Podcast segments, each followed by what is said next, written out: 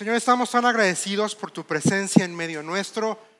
Gracias, Señor, porque eres bueno. Gracias, Señor, porque no nos dejas solos y porque tenemos tu palabra y porque podemos venir a ella. Y Señor, yo te pido que en esta hora tomes control de mi persona. No permitas que diga algo que atente contra tu verdad, Señor, y que podamos ser sorprendidos, que podamos, Señor, ser consolados esta noche que podamos, Señor, también ser reconfortados por tu palabra, pero sobre todo, Señor, que podamos escucharte a ti hablando a nuestras vidas de una forma directa, única y especial, Señor. En tu nombre estamos orando en Cristo Jesús. Amén y amén. Pues bueno, a esta sesión le pusimos, bueno, le puse por nombre, la bendición de la restauración. Y vamos a ver eh, el capítulo 8 de Zacarías. Yo espero, no estoy seguro si nos va a dar tiempo esta, esta sesión abarcar todo el capítulo 8 porque está muy largo. Si no, lo dividimos, pero hasta donde lleguemos hoy, no, no voy a correr, mejor hacemos esto. Hasta donde lleguemos y ya este, dejamos a la mitad y la siguiente sesión continuamos. Vamos ahí a el libro de Zacarías, capítulo 8, versículo 1, dice lo siguiente. Entonces el Señor de los ejércitos celestiales me dio otro mensaje. Versículo 2 dice, el Señor de los ejércitos celestiales dice, mi amor por el monte Sión es intenso y ferviente, me consume la pasión por Jerusalén. Ahora dice el Señor, regresaré al monte Sión y viviré en Jerusalén. Entonces Jerusalén se llamará la ciudad fiel.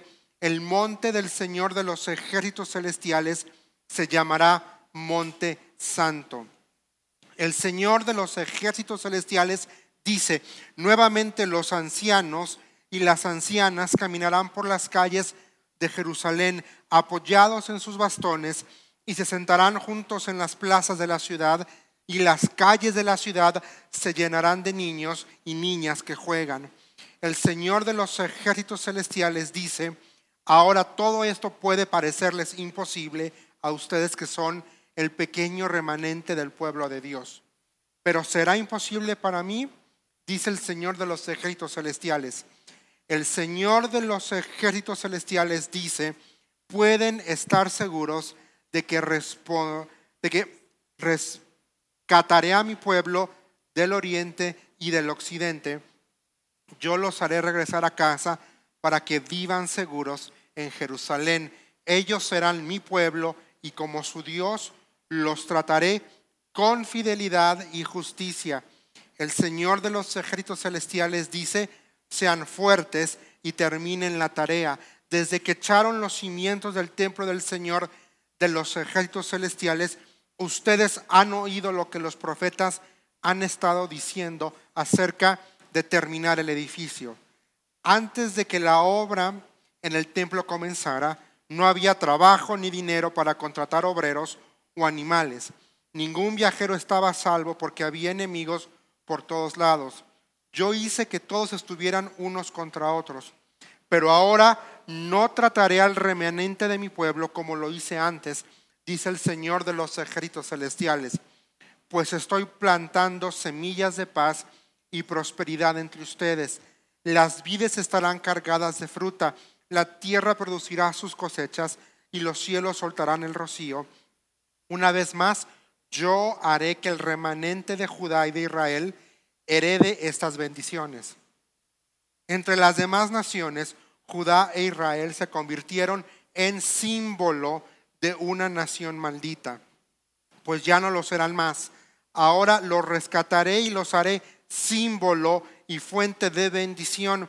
Así que no tengan miedo, sean fuertes y sigan con la reconstrucción del templo pues el Señor de los ejércitos celestiales dice, estaba decidido a castigarlos cuando sus antepasados me hicieron enojar y no cambié de parecer, dice el Señor de los ejércitos celestiales.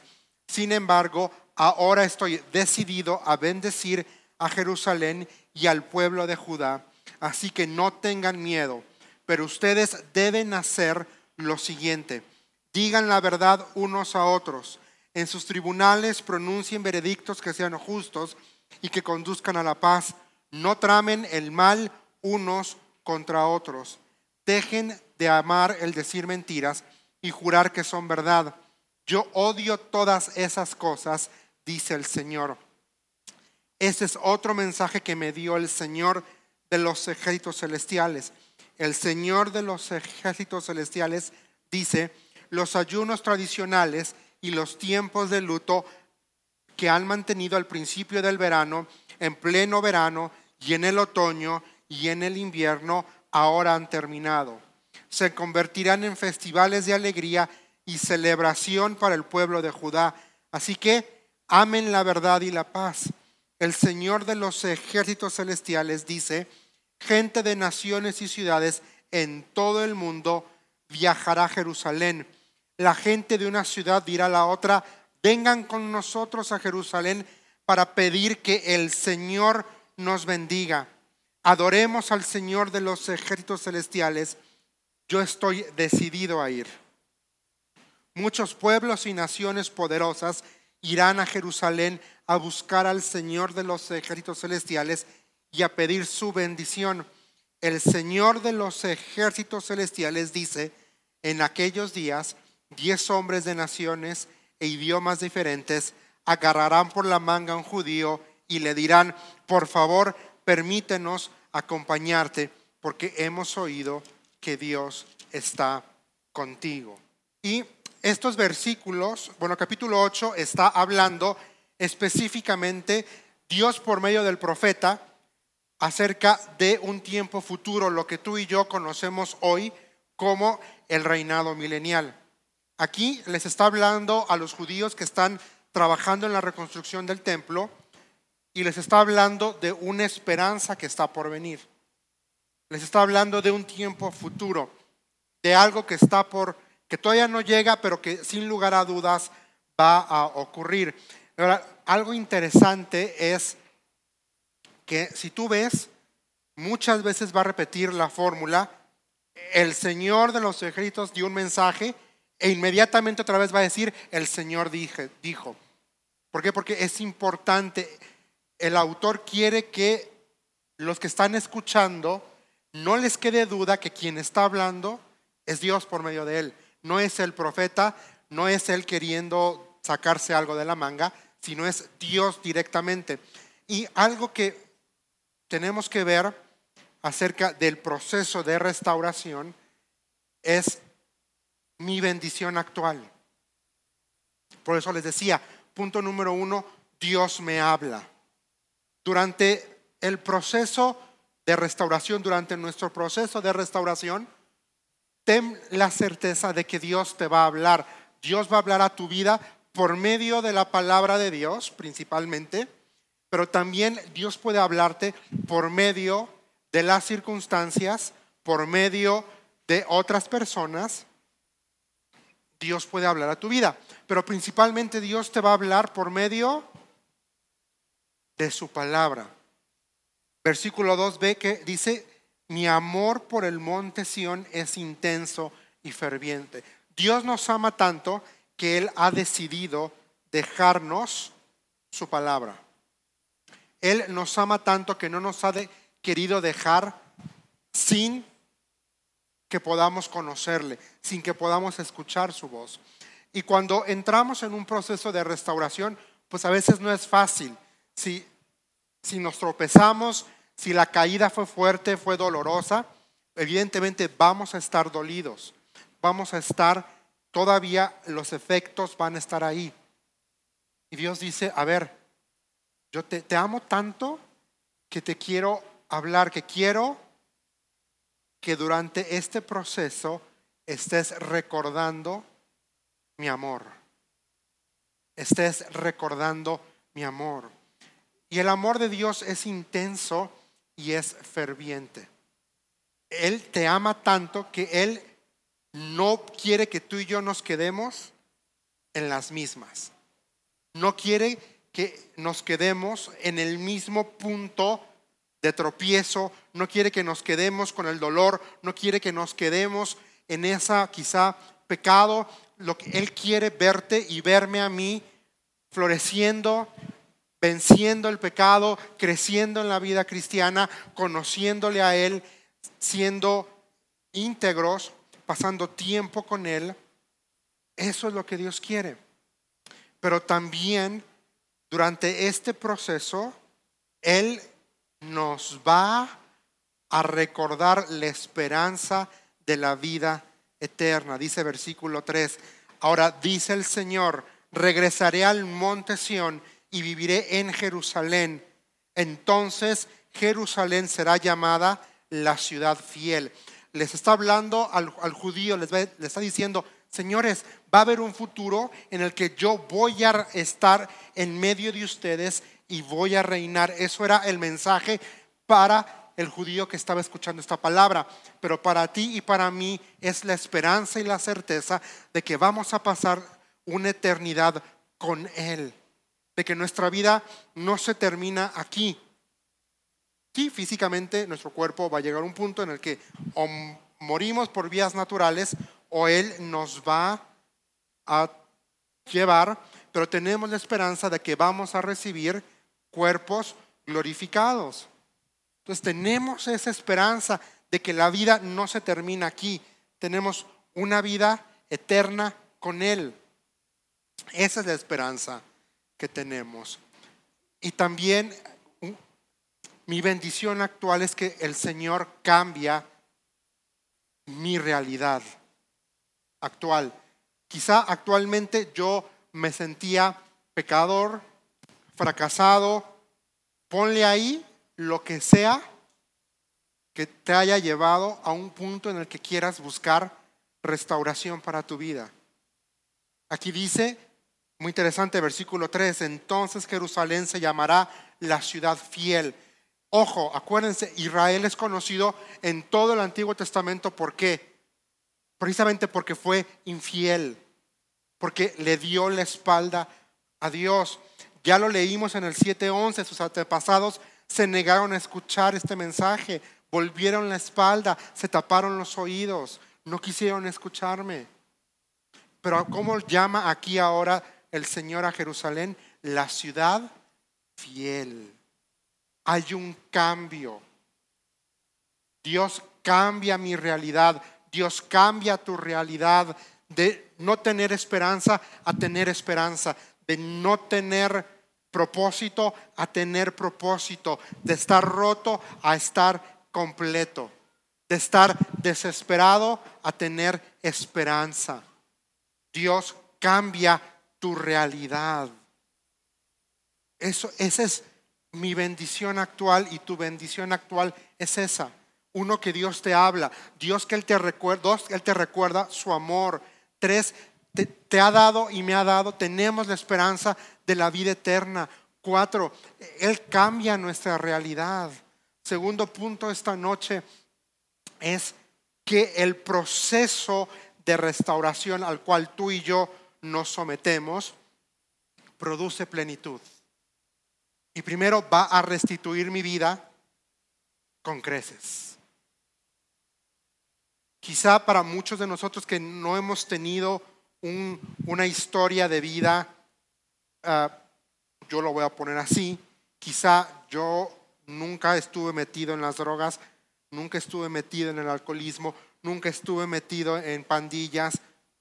Bueno, pero yo he visto como personas que han estado metidos en este tipo de cosas, que acabo de mencionar, como Dios les restituye, les cambia la vida, les da lo que no se imaginaron tener.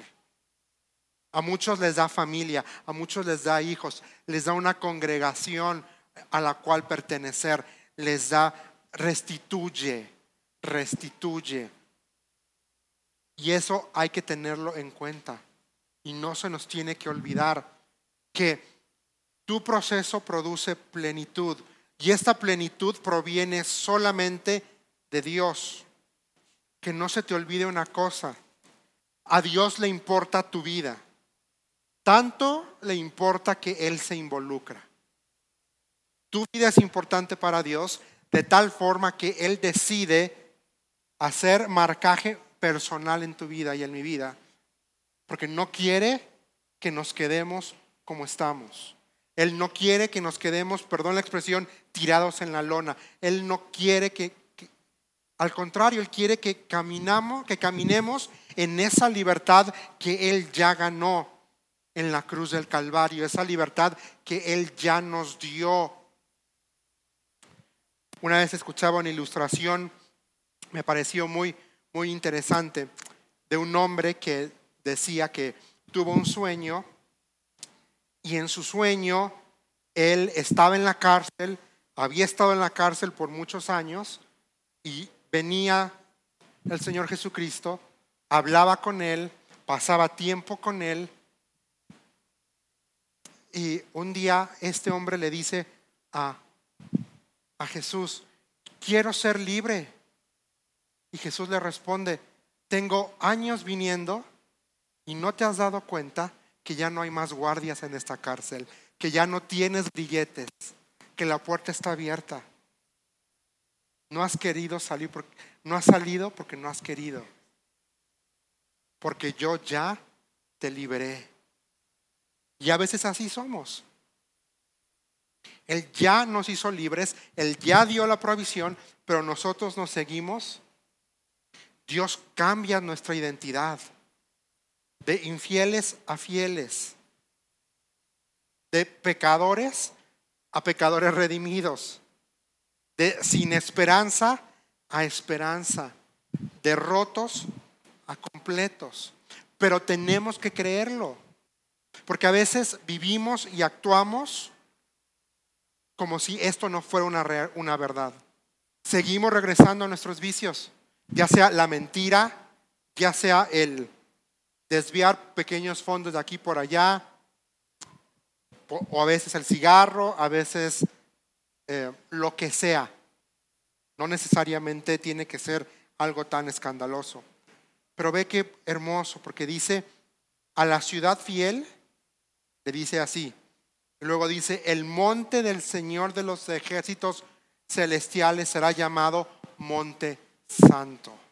Es este cambio, Dios restituye con creces.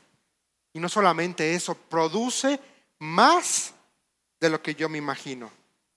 Dios me da más en mi vida de lo que yo me imagino. Me da fruto de gozo, fruto de paz, fruto de tranquilidad, fruto de autodominio, los frutos del Espíritu Santo. Autocontrol. Él me da más de lo que imagino, me da una vida plena, me da esperanza. No, no sé si te llena a ti eso de emoción, a mí sí. Y en su gracia, Él ha decidido también colocarme en una congregación que ama a Dios, que le busca, que predica la escritura, que predica la palabra. Me ha dado más de lo que imagino. Y esto lleva al, tercer punto supera mis expectativas, supera con creces. Dice versículo 4, nuevamente los ancianos y las ancianas caminarán por las calles de Jerusalén, apoyados en sus bastones, y se sentarán juntos en la plaza de la ciudad. Está hablando de una imagen hermosa, de una imagen de paz de una imagen de donde todo es tranquilidad, porque ellos caminan, van a vivir el pueblo de Israel experimentando el favor, la plenitud del Señor. Ve lo que dice el siguiente punto. Se reproduce. O sea, el proceso de plenitud se reproduce, se tiene que reproducir se tiene que reproducir. ¿Cómo? Bueno, yo puedo invertir en la vida de alguien más? Amando a alguien más. Si yo sé que alguien está quebrantado, que alguien está pasando por un proceso complicado, mi responsabilidad es amarle. Mi responsabilidad es decirle, ¿sabes qué? Dios tiene algo para tu vida. Dios puede transformarte, Dios quiere darte vida, Dios quiere darte esperanza. Mira, yo antes estaba metido en esto y ahora soy esto. Mira, yo antes luchaba con esto y ahora Dios me hizo libre. La restauración produce plenitud en tu vida. ¿Por qué? Porque estamos dejando que la palabra de Dios sea derramada en nuestras vidas, en nuestros corazones, nos llene y por consiguiente empieza a fluir. De la abundancia del corazón habla la boca, de lo que hay en ti vas a empezar a hablar y vas a empezar a decir, Dios te ama, Dios ha hecho algo por ti, Dios quiere hacer algo por ti, Dios no te quiere dejar en donde estás. Y esto eh, aplica para todo, para vicios, para problemas familiares, para problemas emocionales, familias rotas, todo implica, todo aplica para todo. Dios restituye tu vida. Dios produce más de lo que te imaginas cuando vienes a Él. Dios supera tus expectativas. Hay, que recordar que el contexto en el que capítulo 8 se está diciendo es una ciudad en ruinas, una ciudad que está en proceso de reconstrucción. Ya llevan dos años y medio reconstruyendo la ciudad. Entonces ellos, el judío solo está viendo ruinas, está viendo una ciudad a medias, no está viendo el final. Y tenemos que recordar que nuestra visión está limitada al aquí y a la ahora, pero Dios conoce el final. Y si Dios ha prometido algo, Él lo va a cumplir y eso, esa promesa tiene que producir en nosotros esperanza. Y ese es el motivo y esa es la razón de capítulo 8. Dios diciéndole al pueblo, a ver señores, ustedes están viendo una ciudad a medias. Están viendo una ciudad que todavía no termina. Bueno, ¿saben qué? Va a haber un futuro en el que yo voy a vivir ahí en medio de ustedes. Un futuro en donde esta ciudad se va a llenar de niños y de viejitos y todos van a convivir en paz, todos van a estar aquí. Y aún más, vamos a verlo más adelante. Lo vamos a ir viendo. Ahí en el versículo 6 dice, el Señor de los ejércitos celestiales dice, ahora todo esto puede parecerles imposible a ustedes, que son el pequeño remanente del pueblo de Dios. Y luego viene una pregunta retórica, pero ¿será imposible para mí? Dice el Señor de los ejércitos celestiales. Muy probablemente algún compadre escucha, está escuchando esta palabra y decía, sí, claro, ¿cómo no? Seguro. Y, a veces así somos. Cuando estamos ahí en medio de nuestro fracaso no podemos ver más allá y solamente vemos nuestro fracaso, vemos nuestra ruina, vemos nuestro dolor, no, no tenemos la capacidad de ver más allá. Y qué hermoso que Dios le dice aquí, todo esto que te estoy diciendo ahorita puede parecerte imposible, pero ¿hay algo imposible para mí? Y la respuesta es que no hay nada imposible para el Señor. Nada. Dios puede restaurar vidas por completo. Dios puede restaurar relaciones, por supuesto que sí. Dios puede quitar y sanar y rescatarnos de vicios? Por supuesto que sí. No hay vicio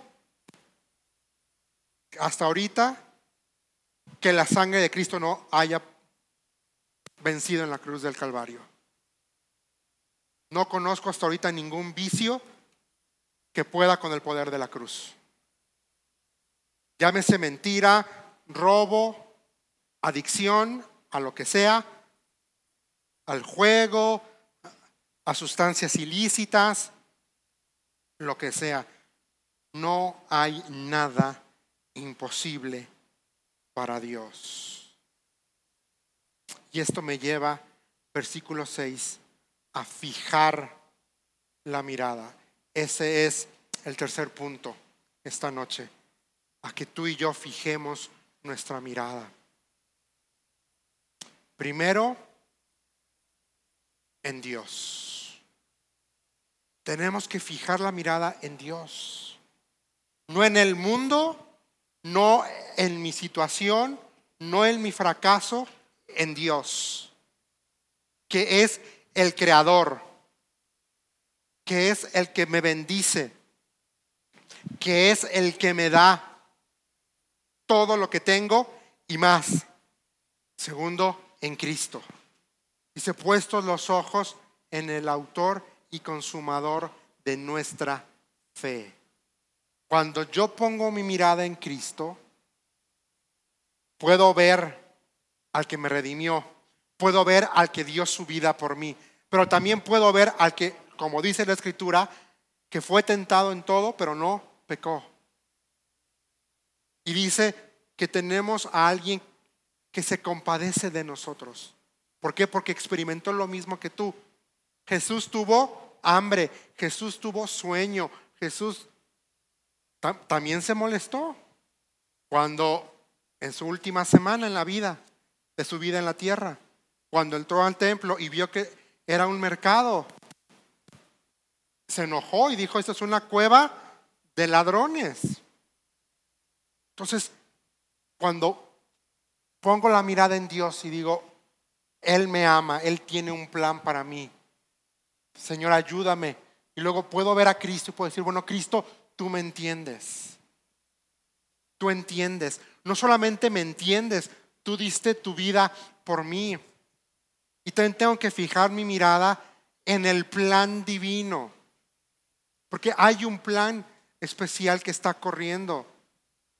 Jeremías 29, 11, porque yo sé muy bien los planes que tengo para ustedes, dice el Señor, planes de bienestar y no de calamidad, a fin de darles un futuro y una esperanza.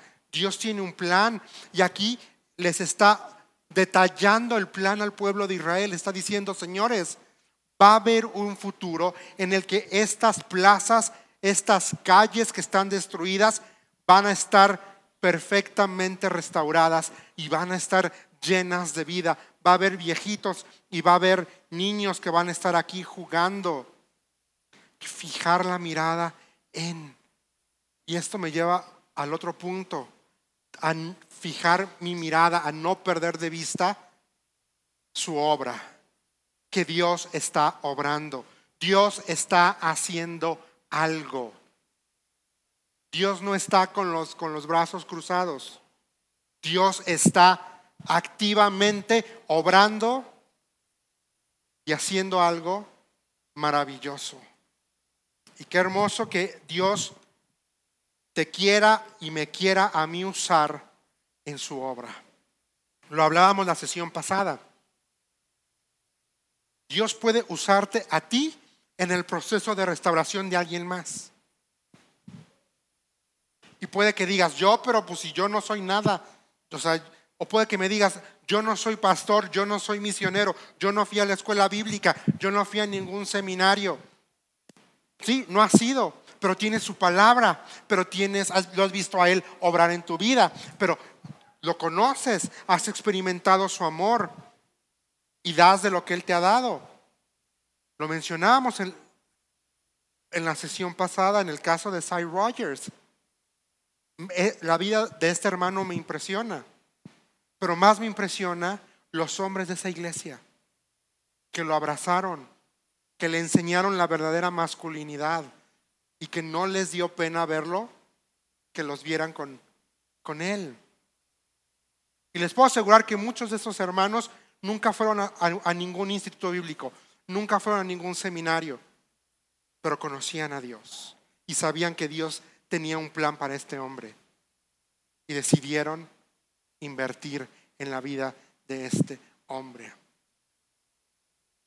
Algo que no les mencioné la sesión pasada y recordando el testimonio de Cy Rogers es que él decía que él quería ir a la reunión de mujeres, que él, él quería estar en la reunión de mujeres, pero dice yo doy gracias a Dios por los hombres de esta iglesia, porque iban por mí a mi casa, me invitaban a comer, me invitaban a los retiros de varones, no les daba pena y no se sentían menos.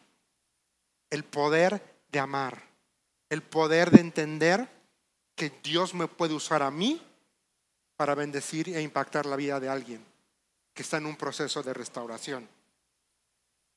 Para los que no vinieron la sesión pasada, Cy Rogers era, ya, ya falleció, pero era un predicador que antes de venir a Cristo em, vivió muchos años como mujer y estuvo, y estuvo a nada de un proceso, de, de una operación de reasignación de sexo.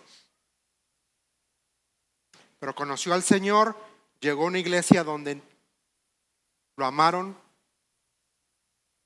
donde no lo sacaron.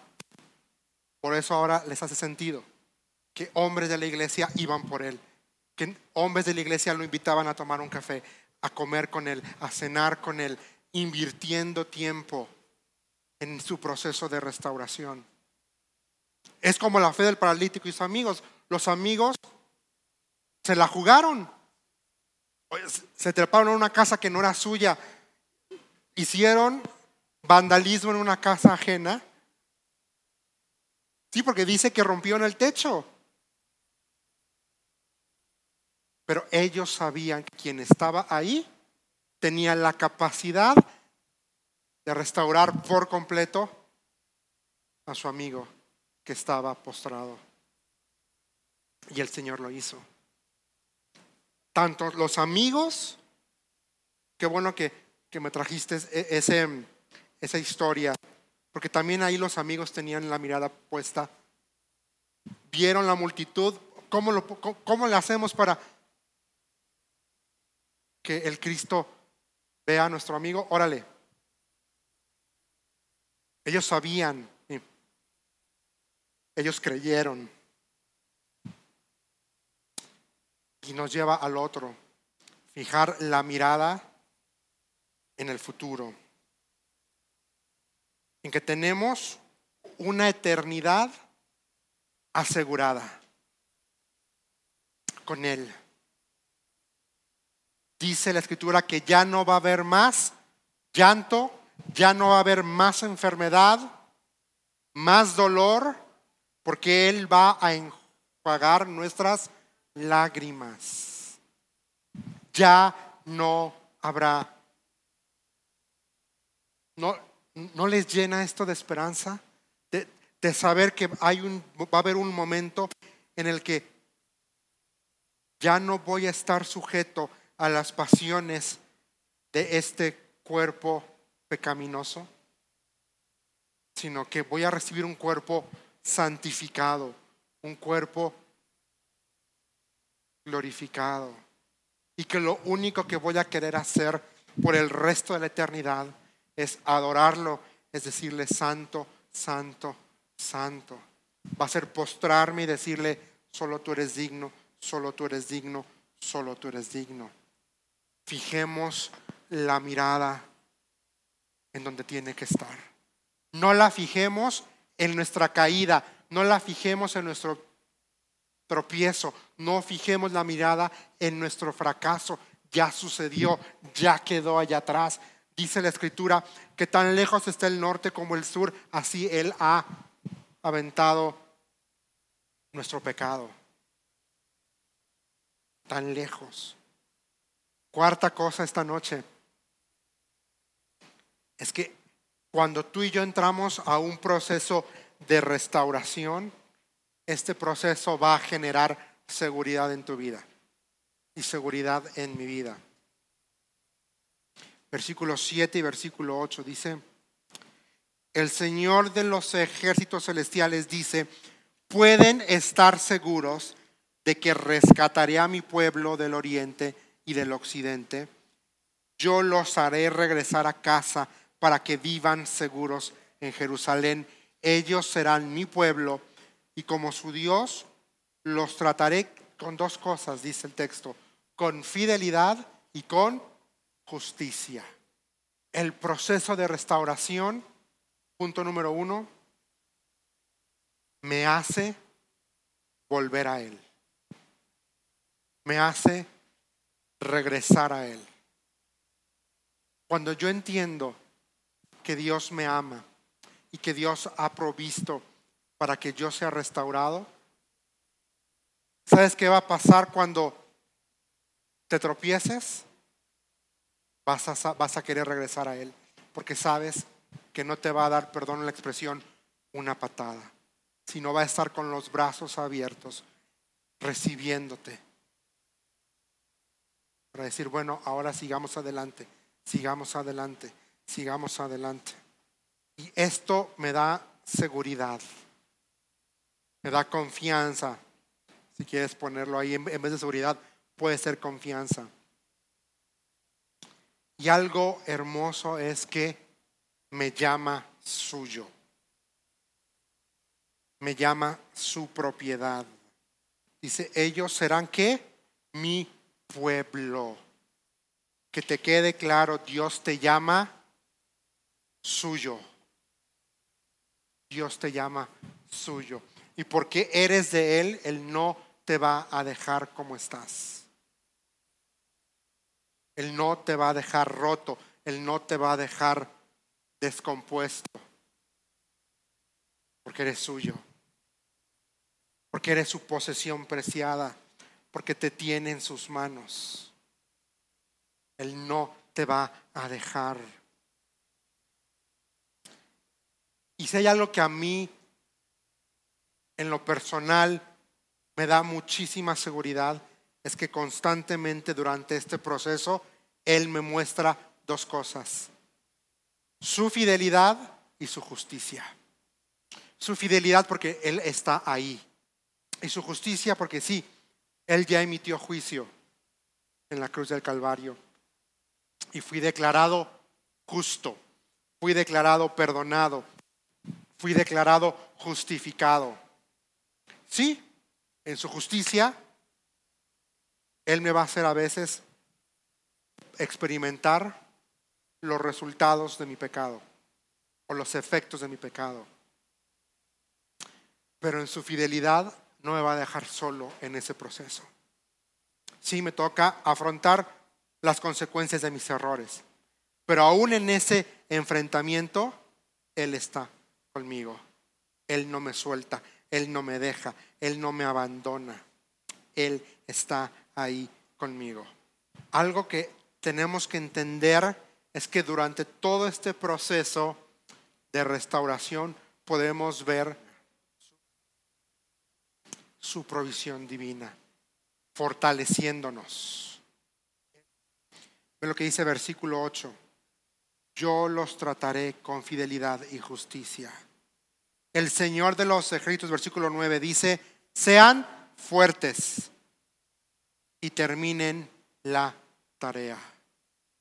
Aquí le estaba diciendo al pueblo de Israel, terminen de reconstruir, no, no se queden cómodos, porque todavía falta mucho. La ciudad sigue en ruinas, el templo ahí va avanzando. No, como dice el dicho mexicano, no se duerman en sus laureles. Entonces, provisión divina, Él me fortalece. No, va a ser fácil, dependiendo la situación de nuestro fracaso. El proceso puede ser más complicado, por ponerlo en, en, algún parámetro, y por complicado me refiero a que quizá va a ser un poquito más doloroso para mí. No es lo mismo, ¿verdad? Si mi fracaso es que robé y por lo tanto estoy en la cárcel, a que si mi fracaso es un desliz de adulterio. Los efectos de uno son diferentes del otro. Pero a lo que voy es, Él me fortalece para someterme al proceso. Para decir, órale va, órale va Dios. Sigue trabajando en mi vida, sigue trabajando, sigue haciendo tu obra en mi vida. Dice versículo 7, pueden estar seguros de que rescataré a mi pueblo. Pueden estar seguros de que hay provisión, de que hay restauración. El proceso de restauración no es fácil. Requiere constancia, requiere intencionalidad de yo voy a buscar al Señor, porque quiero, no me quiero quedar donde estoy, porque quiero caminar en victoria, porque quiero caminar en integridad, porque quiero agradar a Dios, porque quiero obedecer al Señor. Y Él me da provisión divina, me fortalece. Y el segundo va de la mano con su fortaleza. ¿Cómo me fortalece? Porque me dejó su palabra. Me dejó la Biblia, me dejó su palabra para guiarme en el proceso, para fortalecerme en el proceso y para completar el proceso. Él nos dejó su palabra para guiarnos, te lo repito, para fortalecernos y para completarnos o para, completar el proceso. Dios no nos deja solos. Luego hay algo aquí muy interesante. Versículo 9. El Señor de los ejércitos celestiales dice, sean fuertes y terminen la tarea. Desde que echaron los cimientos del templo del Señor de los ejércitos celestiales, ustedes han oído lo que los profetas han estado diciendo acerca de terminar el edificio. Y aquí estaba hablando el Señor de dos profetas en particular. Uno, sí, Zacarías y el otro, Ageo. Ve, aquí está, versículo 10. Esto es a lo que quiero llamar tu atención. Dice, antes de que la obra en el templo comenzara, no había trabajo ni dinero para contratar obreros o animales. Es decir, no tenían con qué construir. No tenían un peso. Pero ¿qué, hizo, qué, qué hicieron? Dios dijo, construyan. Ellos construyeron y ¿qué creen? Dios proveyó. Dios proveyó. El texto es impresionante. Antes de que la obra en el templo comenzara, no había trabajo ni dinero, dice. Y a veces así, así nos puede pasar. Decimos, pero pues ¿cómo voy a, si, si estoy en el hoyo, si, si, si metí las cuatro, perdón la expresión, si me fui de, bruces, ¿cómo? Y debo de entender que la obra y el proceso no depende de mí, depende del Señor. Y Él provee, Él da. Y Él da a manos llenas. Versículo 11. Dice, pero ahora no trataré al remanente de mi pueblo como lo hice antes, dice el Señor de los ejércitos celestiales. Y esto me lleva al otro punto esta noche. ¿Cómo me trata Dios durante el proceso de restauración? Uno, primero con amor. Ya lo vimos al principio, dice con amor ferviente. Dios me trata con amor. Cuando Dios nos corrige, lo hace con amor. Y cuando Dios nos restaura, lo hace con amor. Y lo hace también con cuidado. Con mucho, mucho cuidado. Porque Él entiende que tu vida y mi vida es importante para Él. Y lo hace con mucho cuidado porque Dios se fija en los detalles. Dios se fija en los detalles. Dios quiere que cada detalle de mi vida esté alineado a Él, alineado a su palabra, alineado a su verdad. Por eso me va a tratar con amor, me va a tratar con cuidado, pero también me va a tratar con firmeza. Y ustedes que son padres, entienden muy bien que ser firmes con sus hijos es sinónimo de qué también de amor y de cuidado. Porque aman a sus hijos, los tratan. Hay momentos que tienen que ser firmes. Y van a decir, no es no, te guste o no te guste. No es no. Igual Dios con nosotros. igual Dios contigo y conmigo. Él va a ser firme. Pues dice aquí, no trataré al remanente de mi pueblo como lo hice antes. Está diciendo, ¿cómo los trató antes? ¿Se acuerdan? ¿A dónde los mandó cuando no obedecieron primero? Los mandó a Egipto 400 años. Luego los sacó. Y en el trayecto se empezaron a quejar. ¿Y qué hizo el Señor? Órale, una generación. Los quejosos no entran. 40 años vagando lo que pudieron, si no me equivoco, pudieron haber llegado a la tierra prometida creo que en un mes. Pero por renegar, órale, 40 años a dar vueltas, a dar vueltas. Por idólatras al destierro. Por rebelarse se dividió la, la nación de Israel. Versículo 11 dice, pero no trataré al remanente de mi pueblo como lo hice antes. Como lo, wow. Es decir, los voy a tratar ahora con amor, con cuidado, con firmeza, con misericordia y con justicia. Así me trata Dios. Y así va a tratar Dios a todo aquel que venga a Él. A todo aquel que quiera que su vida sea restaurada. Va a experimentar el amor de Dios, va a experimentar el cuidado de Dios, pero también va a conocer la firmeza de Dios que va de la mano con su misericordia y con su justicia. Y esto nos lleva a el otro punto, y aquí terminamos por hoy, porque no nos va a dar tiempo para irnos a, para terminar todo el capítulo. Y esto es la realidad del proceso. Versículo 12.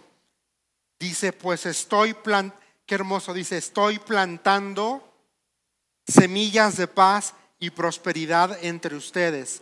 Las vides estarán cargadas de fruta, la tierra producirá sus cosechas y los cielos soltarán el rocío. Una vez más, yo haré que el remanente de Judá y de Israel, la palabra clave aquí es herede las herede estas bendiciones. La realidad del proceso. Dios da paz. Dios da prosperidad. Dice, estoy plantando semillas de paz y prosperidad. Y alguien tiene que escuchar esto esta noche. Dios está sembrando en tu corazón semillas de paz y semillas de prosperidad. Lo dijimos la sesión pasada. Copas llenas dan, copas vacías quieren ser llenadas. Es decir, si tú estás lleno, tú vas a dar y vas a compartir de Dios. Pero si no estás lleno, vas a querer.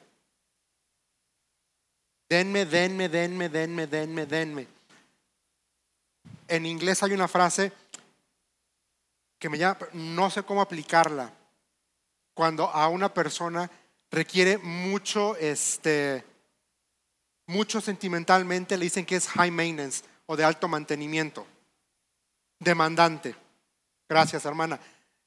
Y a veces así, así podemos ser con Dios. Podemos ser demandantes. Cuando Él dice, a ver, mi provisión ahí está. Estás demandando, pero no te has dado cuenta que te lo he puesto en las manos. Era como el ejemplo al principio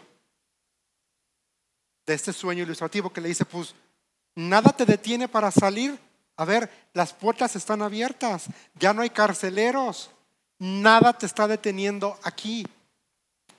Pero no volvemos a es que yo no, yo no estoy preparado, es que yo soy de lo peor, es que esto, es que lo otro, es que... Y Dios dice, a ver, yo estoy plantando semillas de paz en tu corazón. Y no solamente paz, prosperidad. Y esta prosperidad quizá sí en el contexto de Zacarías capítulo 8 en relación al milenio, sí es una prosperidad física, una prosperidad económica. En nuestra aplicación actual está hablando de una prosperidad espiritual. Está hablando de que Dios nos prospera espiritualmente. Cuando tú y yo venimos a un proceso de restauración y dejamos que Él nos limpie, nos lave y nos transforme, número uno, Él te va a dar paz. Paz no es la ausencia de temor, paz es la certeza de que Él está a mi lado aún cuando duele, aún cuando no veo la salida, aún cuando intento prender la luz y pareciera que el foco no está queriendo, que tiene cortocircuito el, el, contacto. Es, es saber que, bueno, en cualquier momento viene mi Señor y arregla el contacto y ya voy a poder tener luz. O si no funciona el contacto, no importa. Dios puede hacer lo que sea y quizá puede venir con una vela y prenderla cuando menos me lo imagino. Pero Él me va a dar paz, Él me va a dar prosperidad, Él me va a hacer que yo crezca y camine en victoria. Que vaya de uno a otro, de uno a otro. La vida cristiana no se trata de competir con tu hermano que está a tu lado. No se trata de a ver quién llega más rápido. Cada uno está en su track personal y cada uno está en lo que importa es que dejes a Dios obrar en tu vida. Y Él te va a dar esa prosperidad. Él te va, prosperidad se traduce en prosperidad en, espiritual en saber, reconocer la voz de Dios. Cuando las voces del mundo me condenan, cuando las voces, mi propia voz de fracaso, me quiere revictimizar. Prosperidad es saber escuchar que Dios dice, no temas. Que Dios dice, yo estoy contigo. Que Dios dice, yo ya vencí al diablo. Acuérdate, uno de los, de los nombres del diablo es el padre de mentiras y el acusador de los hermanos. Esa vocecita que te dice, no eres digno, eres de lo peor, es el diablo mintiéndote. Es el diablo acusándote. Y no es la primera vez que lo hace. Se lo hizo a Job. Dice que va delante de Dios y dice, ¿ya viste a tu siervo Job? Lo estaba ahí acusando. Ah, sí, te adora y te alaba solamente porque tiene en abundancia. Pero a ver, quítaselo y, verás si no. Y Dios le dijo, haz lo que quieras, pero su vida me la respetas. No me la tocas. Y lo perdió todo. Todo hijos, su economía, por todo. Solo se quedó con él y la esposa.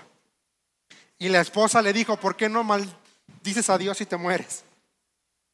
Este hombre creyó en Dios, confió. Y Dios, lo que hablábamos hoy, le restituyó y le dio más de lo que él se imaginó. Y así es Dios. Así es Dios, Dios nos va a restituir. Pero la restitución más importante es volver a tener comunión con Él. Esa es la más grande restitución que tú y yo podemos tener.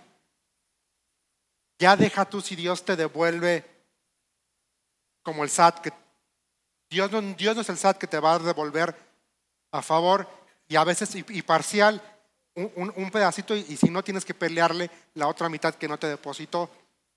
Dios no es así. Dios restituye por completo. Y Dios nos da más. No como lo que yo quiero que Él me dé o como yo espero que Él me dé. Él me da lo que Él considera, cree que debo tener. Quizá perdí aquello que me hacía olvidarme de Él, aquello que me hacía alejarme de Él, aquello que me hacía desviar la mirada. Pero Él me restituye, pero Él me da. Hay bendición. Y con esto terminamos esta noche. Soy un símbolo del favor de Dios. Versículo 13 dice, entre las demás naciones, no, 12, 13 no vamos a ir todavía, porque si no, nos vamos adelantando, pero versículo 13 habla de que ahora, si Israel antes era un símbolo de pecado, un símbolo de abandono, ya no más lo iba a ser, ya no más. Ahora yo soy símbolo del favor de Dios. Dice una vez más, versículo 12, yo haré que el remanente de Judá y de Israel herede estas bendiciones. Tú y yo somos símbolos del favor de Dios. Y tu restauración y mi restauración tiene el poder de gritarle a un mundo perdido que hay un Dios que murió, hay un Dios que le ama tanto, que envió a su único hijo a morir en la cruz para salvarlos para perdonarlos, para restaurarlos, para hacerlos completos. Oremos, Señor, estamos tan agradecidos por tu palabra esta noche. Gracias, Señor, por la realidad de que tú estás con nosotros, de que tú nos amas y tú nos restauras y tú quieres hacer una obra maravillosa y excepcional en nuestras vidas, Señor. Padre, gracias porque nos tratas no como merecíamos, sino conforme a tu carácter amoroso, misericordioso y justo. Gracias por tu provisión. Gracias porque tú me fortaleces. Gracias porque me has dejado tu palabra para guiarme. Gracias Señor, porque la obra no me pertenece a mí ni depende de mí, ni de mi habilidad, ni de mi interés. Depende de ti, Señor. Llévanos con bien, Señor, a nuestras casas y Padre, que podamos estar en sintonía contigo, con corazones abiertos, dispuestos para terminar de escuchar lo que tienes que decirnos la próxima semana. En tu nombre, Señor, estamos orando en Cristo Jesús. Amén y amén.